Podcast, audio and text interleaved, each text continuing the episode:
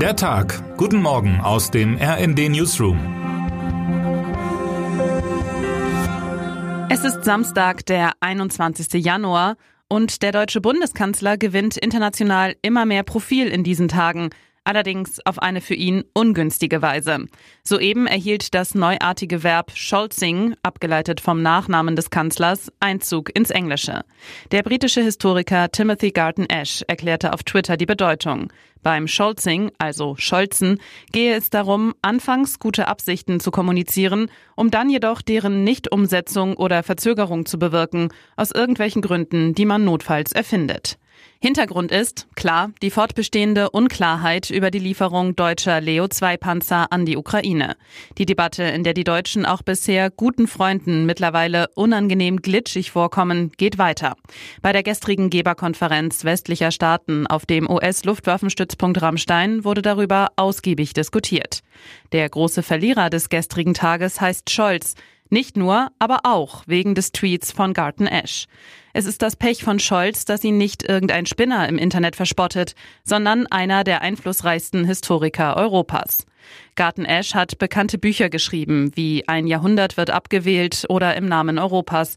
Er ist ein profunder Deutschlandkenner und er hat weltweit ungewöhnlich viele Preise und Auszeichnungen eingeheimst, darunter Deutschlands Bundesverdienstkreuz und der berühmte Karlspreis der Stadt Aachen. Mehr Anerkennung geht nicht. Vor diesem Hintergrund sollte man seinen Tweet nicht als puren Gag sehen, sondern auch die mitschwingende ernste Botschaft an die Deutschen wahrnehmen. Wenn Deutschland wirklich aus seiner Geschichte gelernt hat, wird es Panzer zur Verteidigung der Ukraine schicken, schrieb Garten Ash in einem Gastbeitrag für den britischen Guardian. Der Kanzler richtet sich unterdessen auf einige politische Reparaturarbeiten ein, unter anderem in Frankreich. Am Sonntag fliegt er nach Paris. Präsident Emmanuel Macron bittet zum Festakt aus Anlass des 60-jährigen Jubiläums des Élysée-Vertrags. Am 22. Januar 1963 hatten Bundeskanzler Konrad Adenauer und Präsident Charles de Gaulle verabredet, Deutschland und Frankreich enger denn je zusammenzuführen. Nicht nur wirtschaftlich, sondern auch in der Außen-, Sicherheits- und Kulturpolitik. Können Scholz und Macron ihre in jüngster Zeit angeschlagene Beziehung bei dieser Gelegenheit in Ordnung bringen? RD-Chefredakteurin Eva Quadbeck wird in Paris dabei sein und den neuesten Stand der Dinge ausloten. Schon jetzt steht fest, historischer Bombast allein wird nicht helfen. Im heutigen Leitartikel halten wir fest, Berlin und Paris brauchen, wie in die Jahre gekommene Eheleute, ein neues gemeinsames Projekt. Termine des Tages. Der Landesparteitag der FDP in Nordrhein-Westfalen wählt heute voraussichtlich den Landesfraktionschef Henning Höhne auch zum neuen Landesvorsitzenden. Bei der CDU Niedersachsen steht das gleiche Manöver an. Einziger Kandidat für den Vorsitz ist der Fraktionsvorsitzende und bisherige Generalsekretär Sebastian Lechner. Die Grünen im Land Berlin verabschieden heute ihr Programm für die Wahl zum Abgeordnetenhaus am 12. Februar.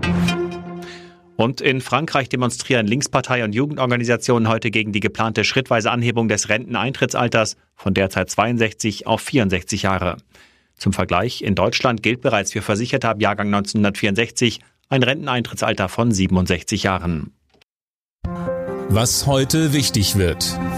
In den USA ist heute National Hugging Day, der Tag der Umarmungen.